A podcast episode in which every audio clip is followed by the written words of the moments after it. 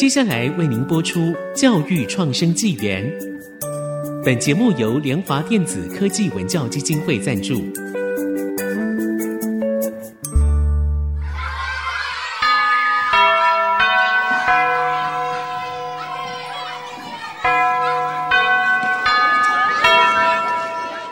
起立！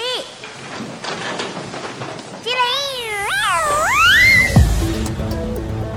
跳脱填鸭教育，多元思考学习，孩子的未来有无限可能。欢迎来到教育创生纪元。欢迎收听教育创生纪元，我是峰哥，我是阿明。我们节目同步在 Google、Spotify 上架，那欢迎大家来收听跟分享。好，我们的频道呢，其实过去一直在探讨不少动机和纪律的一些议题。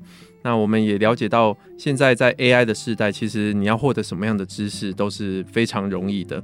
但是其实也因为这样，孩子的一个诱惑也变多了。比如说像 3C 网络游戏这种，也是到处都是垂手可得哦。所以到底我们在玩 iPad 的时候，很多家长可能都会觉得说，不要让孩子接触太多平板。但是其实平板某种程度又是可以达到学习的功效。只是看你怎么用，所以如何有效的用平板这件事情其实是非常重要的。但是你在用平板的时候呢，到底你要怎么样去维持自律，或者是从平板里面要设定一个目标，用平板来学习？我觉得这是很多家长都非常困扰的。那今天呢，我们其实就找来了一个学霸 来聊聊他小时候到大到底要怎么样的去。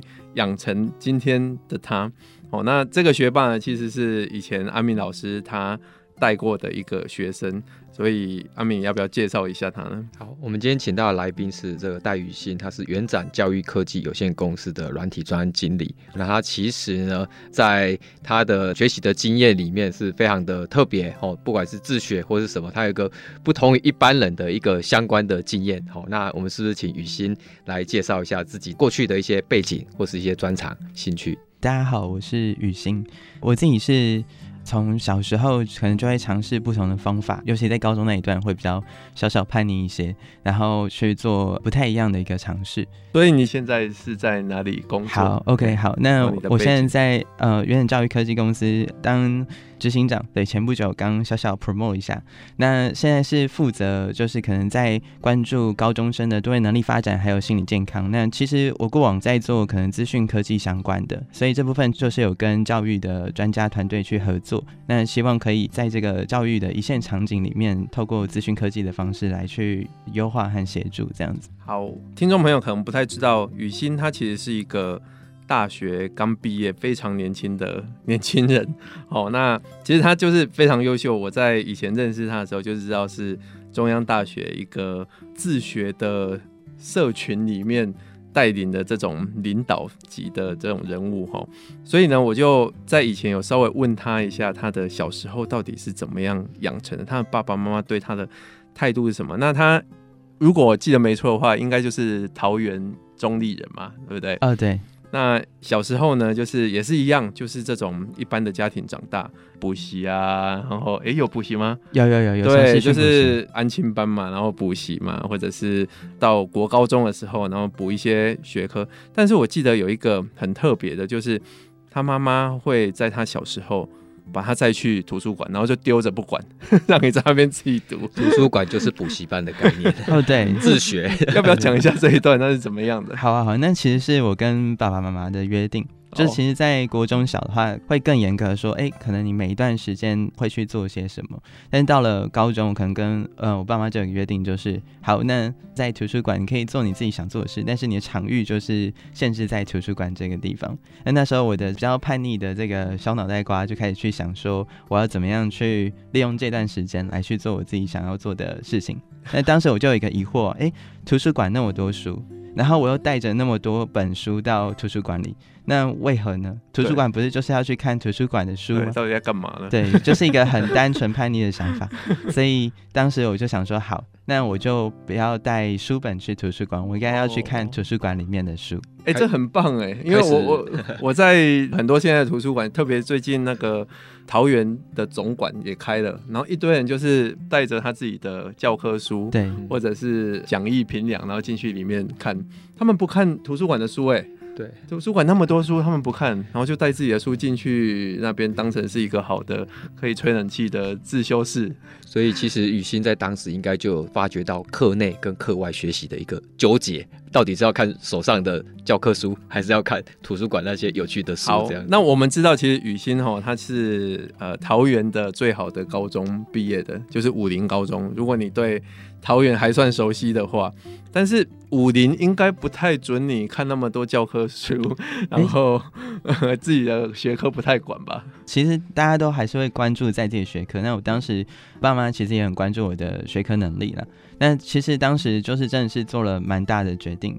嗯、呃，在高一的可能第二次段考，那时候我就是决定说，哎、在这一次的段考，我试了一个大胆决定，就是那我都看图书馆书，然后上课也认真听。就我我学校的书，我只在学校看。去图书馆，如果我想要去复习学校的范围，那我应该就要在图书馆找到相似的书。所以那时候我很容易找到那种可能大学啊，或是更深的，就是它的主题是一样，但我个人内容就看不懂。然后我可能就会带着那本书到学校去问老师，老师就说：“你干嘛看这本书？”结果那次的考试如何了？这个 哦，我们非常的 对，是哪一科呢？嗯，有物理啊、英文啊、数学啊、哦、国文其实都有，对，社会科也会有。那第二次段考的成绩是掉蛮多的。但是到了第三次段考，就是中间我有去不断去优化，想说那我要找到更适合自己的书，然后在高中里面那个学校时光，我要怎么去利用这些有限的时间来去看懂这个书本，然后去找到关键知识，所以慢慢培养这个能力。到了那个第三次段考的时候，就突破了以往一二次段考的一个成绩。那时候我爸妈也蛮 shock，说哇，你这样竟然可以读得起来。他们原本以为我就是要开始迈向那种就是呃成绩一落千丈的那种情境。所以一开始你爸妈其实没有管你，他知道你去图书馆没有在看学科的书。其实他知道，对他也他们有怎样吗？有要阻止或者怎样吗？嗯、呃，他们有想阻止，对，但是他们就也阻止不了，因为他们在图书馆也无法管管到我们，他们可能也会蛮忙的。嗯，对。其实发现到雨欣这个自主学习的这个曲线，其实会发现说会先下降，然后再上升。所以说，感觉进入到自主学习会有一个过渡期哦，而不是一开始自主学习就成绩，你可能会影响到成绩，在后面才会看到它的成果。对，那你会有什么质疑吗？比如说你一开始就是觉得。图书馆的书很丰富，然后看起来也很有兴趣。当然，你看的这些书为什么会考不好？可能就是他考试不是针对这些内容考，但是还是针对学科嘛，教科书里面来考。那但是你把这一些一开始在看的时候，你的成绩是掉下来的。你有没有对自己有一些怀疑，或者是你爸爸妈妈或老师就是对你开始怀疑，压力、嗯、觉得说你不应该这样，要禁止，呃，或者是那个量要少一点？有没有？我觉得其实压力最大是来自于同才看你的眼光，哦、就是当时可能身边同学就会觉得，哎、欸，你怎么都在看课外的书，然后感觉就是你是一个非常奇葩的人，他会给你贴一些标签，所以你在学校想要跟别人讨论，就是你在图书馆看到的书，可能也也不太行，但是你还是会找到一两个真的还不错可以分享想法的一些朋友。而且我觉得这跟我过往在国中的时候，就是老师。有带我去看，有机会去看很多的书籍有关，就是嗯、在那些书籍里面，有时候我就会看到。很多作者他可能就把他一生的经验浓缩在书本里面，嗯，然后里面就会介绍说，其实呃我们在学习的过程当中，它其实是持续的，所以我们其实是要找到一个可以持续学习的一个方法。嗯、所以当时面对这些压力的时候，我就是相信那个书中 那个可能二十年前的这个作者所说的，想说好，那我不是要去冲这三年，我要冲的是我是慢慢要去累积这我五年、十年之后的一个生活方式。嗯，对，自主学习不仅会面对课业掉下来压力，还有同才的压力，还有被贴标签，没错，没错。但是又是在一个偶然的情况下被丢在图书馆，而学得了这一项武功的感觉，自主学习的感觉。我我自己其实我自己也是这样，但是我没办法像雨欣这么的，我觉得他们的家庭比较开放，因为我小时候也是，好了，我的年代比较久远一点，就是国立殡仪馆的年代，你有被丢到图书馆吗？没有，但是我其实有在图书室啊，我们叫图书室，哦、比较 书比较少一点。对对对，图书室我很喜欢看图书室的书。然后我其实小学六年级我就看过金庸，大概全套我已经看了大概一半以上了。小学六年级哦，所以我就很喜欢看这些书。但是长辈或老师就会跟我讲说：“你那些不要看，因为考试都不会考。”啊，我就觉得从那时候开始，我就开始很讨厌学科这个东西。啊，我现在其实自己有孩子，我也渐渐的发现，他们其实不太喜欢学科，因为学科某种程度它就是精简过的文字，它的讯息量要在短短的字里面就呈现大量的讯息。但是很多，比如说像历史故事啊，或者是一些比较人文的方面的，其实它是用很多故事组成的，那看起来很有趣，但是。如果不会考，如果你就是只看，比如说历史，然后它哪一个年代发生什么样的事情，然后会有什么样的大事发生，读起来就很无聊。对，可是如果是用故事来组织自己的思维的话，其实就是会有趣很多。感觉在这部分，就是在学学科的部分，我自己的学习经验就是很看老师的那个课程的一个体验。嗯，对。那回到我自己的学习经验的话，我就觉得说，不管是学科内还是学科外，当时真的就是保持了一种有没有可能是比较有趣的学习方式，嗯，然后来去执行。对，好，针对这个有趣的方式呢，我觉得有很多我们可以待会再来跟雨欣聊一下。那我们先稍微休息一下，待会回来。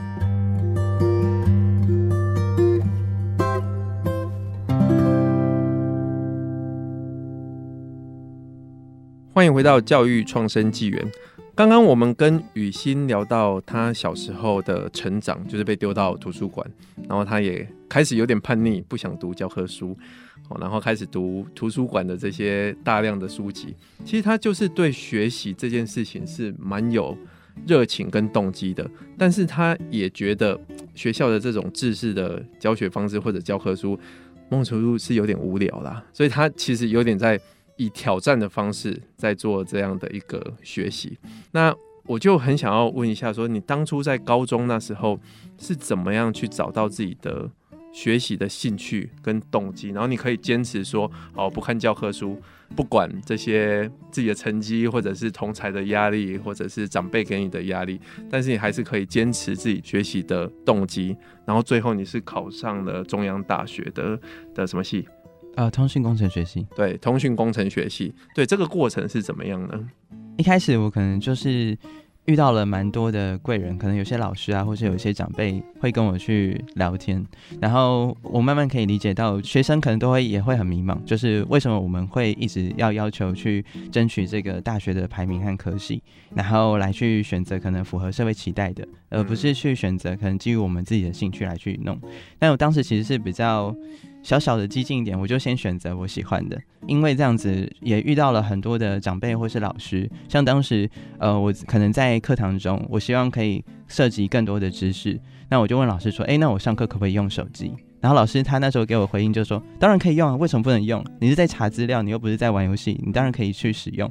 我觉得也是因为高中很幸运有遇到这样一个比较开放的一个学习环境，嗯，那让我有机会，我也可以提出很多提案，比如说我想要去比这个小论文，我想要自己去做一些研究，诶，老师也都会积极的去帮助我去取得这些资源，或是给予我一些建议。嗯，对对，其实那像雨欣国中之前被丢到图书馆去学习嘛，好，那我们知道他大学的部分就被丢到一个叫跨领域社会参与课程，然后就遇到了我这样子，没错没错。要不要讲一下这段你到在大学的一个自主学习的一个故事跟过程？OK OK。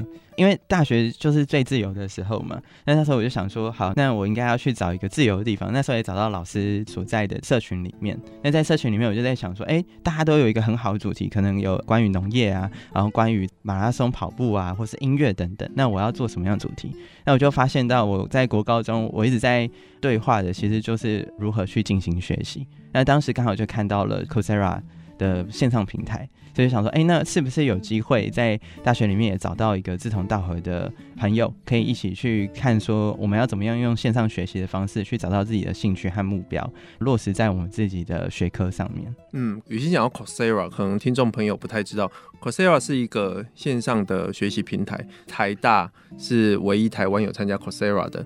那美国呢？可能是史丹佛，太久没密西根大学，密西根创办人其实就是 Stanford 的那个文达对对对对老师对他们所创办的。是他们为了要让各地都可以享受这样大学的教育的资源，所以开创了线上修课的平台。所以其实所有的知识在这些线上的平台，包括 Coursera、包括 edX、EDX 这一些平台，其实都有非常多的课程，真的是。全世界最有名的名师，比如说哈佛或者是史丹佛这些对非常有名的教授，他们在教的是甚至前五百大的企业可能也都会参与。对，所以有这么厉害的老师在教，其实真的不需要。啊，没有没有，我那时候是看到，就是那时候是二零一六年嘛，然后我看到线上课程平台虽然有很多厉害的课程，可是我看到说 Coursera 提供的报告，就是完课率的学生大概只有四 percent。哦，对，就是每一百人大概只有四个人完成那一门线上课程。对，所以这也是想要开这个社群原因。这个部分我要讲一下。其实当时他们提出来说要做游戏，然后城市不会嘛，我说那你们要不要线上学？我就跟他们介绍 Coursera 这个平台。后来他跟另外一个同学很有趣的是，过年后回来，我说哎，你们学的怎么样？他说老师，我过年从初一到初三，我们都在修 Coursera 的课程，然后家人的什么聚会我们都没有去，所以我们最后修过这个城市的课。我说天哪，你们居然在大年初一的时候修这个课程，让我为之一惊。这样，我我觉得这个要稍微拉回来一下了，就是。很多人不是像中央大学的优秀学生这样，谁过年还在 重点？哎、欸，雨欣讲到四趴，四趴嘞，四趴的完课率。所以很多人就是上网去注册，然后注册完之后，基本上就是摆在那里，可能会上完第一门课了。所以，所以这这里面有一个很重要的点，就是动机，到底这个动机是怎么来的？于欣要不要讲一下？我觉得会有两个方向诶。第一个，有兴趣的东西，你可以跟朋友去分享，一起去做到这件事情。嗯、另外一件事情就是，你相不相信这件事是可以帮助你可能生活上或变更好？然后你开始去理解说那些细节怎么样去让你的生活慢慢去跟别人去建立关系，或可以去分享。资讯，这样讲好好像还是有点模糊。你要不要多介绍一下 Practice Community？然后其实每一个都有一个目标要去完成。没错，那你们为了要去完成那个目标，就是修这些课。一开始我们是就是每周会举办社课，其实就是有一些音乐啊、零食，然后大家去修自己喜欢的一个课程。一开始就是从喜欢去出发，后来慢慢去凝结成可能有主题的一些专案资源。那中间就有跟郑明老师不断去讲说，哎，哪些可能主题会是很适合学生实际。去发挥的，然后把这些资源带进来之后，结合线上学习，才有机会去进行实作。嗯，对对对。那我们后来其实是有举办一个全台兴趣实践论坛，那当时其实就是希望把这样的一个学习方式可以分享给全台的高中生。我觉得阿敏要稍微补充一下啦，因为当时你有讲到这样的一个课程，那那个课程其实跟我们一般大学的课程不一样。我们大学的课程也是就是老师，然后他排好课程大纲，然后就照这样教。但是你们当初在中央设定的这一个课程不是这样，就是让学生自己来定课程。其实构想是这样，因为基本上像中央大学的校园规模，比如师生大概一万多人，它虽然是一个叫大学，可是也不是非常全面，所以有些东西学生其实在学校没有办法选到这些课程。所以那时候我们就想说，那这样是不是可以用线上课程来补足这一块学校没有的部分，或者是他们抱怨说，哎，那学校为什么不开这些课程，让他们线上去做这样的一个学习？刚好那时候因缘际会吸引到一批人，他们其实未来是想要到国外去念研究所的。那在 Coursera 上面，他们就可以直接一手学到哎，华盛顿大学、密西根大学的课程，所以对他们来讲有吸引力。好，那我记得最后一次好像有一次那个人数是高达那个一百多人吧，好像光要听说明会还要排队，所以说就慢慢从这样子去形成哎修课之后，那我们也在想说，那修完一门课，那两门课，然后接下来呢，目标是不是要形成一个概念或做一个专题等等之类，所以那个是在不断的讨论之中才发现到这样子的部分。嗯对我，我稍微总结一下啦，就是刚刚其实在讲的，就是中央大学所设的实践学堂 （Practice Community）。那它其实是一个让学生他有自发的想去做任何的主题都可以，然后由他们来提出课程大纲，然后学校会有像阿敏当初在。中央担任的这样的一个职位，会去审查微课程，对，审查这些微课程。那那些课程其实蛮特别，就是他不是老师在教，老师比较像是一个教练或者是一个领队在带你做这一些引导的角色。对，引导的角色。那学生修的也不是这个老师的专业，老师只是说我提供给你资源，提供给你场地，然后你修到有任何问题，我可以帮你找专家来，类似这样的一个方式，然后让学生去开发自己想做的这样的一个专案。那我觉得这里最难的是，就是老师在引导过程中，他会需要去同理学生的一个情境，嗯，就是他要去真的是深深处地去，呃，为这个学生去想说，哎、欸，他做这个事情的时候可能会遇到什么样的困难，才能提出相对应的资源。对，所以这里引导我觉得是蛮蛮关键的，而且因为你要你要知道，这个学生是来自于全校八个学院不同科系的学生，那跟一般单一系所不一样。一般单一系所中文系老师面对就是学中文，可是今天来的可能是通讯、机械。历史什么都有，中文、法文，通通都有。你会是混杂在里面，所以这里面这一百多个学生是不同的课程、不同的那个。所以后来其实一开始他们是是一个自学的社群。那后来我们让他跟学校的制度结合之后，他就会变成是有学分的，嗯，是承认的通识的学分这样子，让他变成一个正规化。所以前面是一个实验的阶段，然后后面就变成学校的一个制度。是我其实之前。念过一本书，他是在讲大学应该提供什么样的环境给学生。其实就是你要丢很多这一些呃，比如说像是那个面包屑，然后让学生呢是可以一路上吃着这个面包屑，然后就是渐渐的做好他的学习。所以其实老师不应该在课堂里面继续就是很讲述的方式一直去教知识，而反而是要让学生觉得说，我在这个环境里面，我是可以一步一步慢慢的去呃想要。追求自己的学习，想要发展自己的一个专案，然后一路这样慢慢的，在这样的一个非常陶冶的一个环境里面去做到这样的一个学习。对，我觉得这真的是某种程度是现在大学应该做的。哦，那这一集里面真的我们花了一集，但是其实也只讲到雨欣的这个从高中到大学。哈，那我们会在下一集里面跟各位听众朋友继续来跟他讨论。怎么样来维持好的一个自律，来帮他把这样的一个动机变成是一个目标，来完成他这样的一个人生的目标。好，那我们教育创生纪元这一集就先到这边，拜拜，拜拜，拜拜。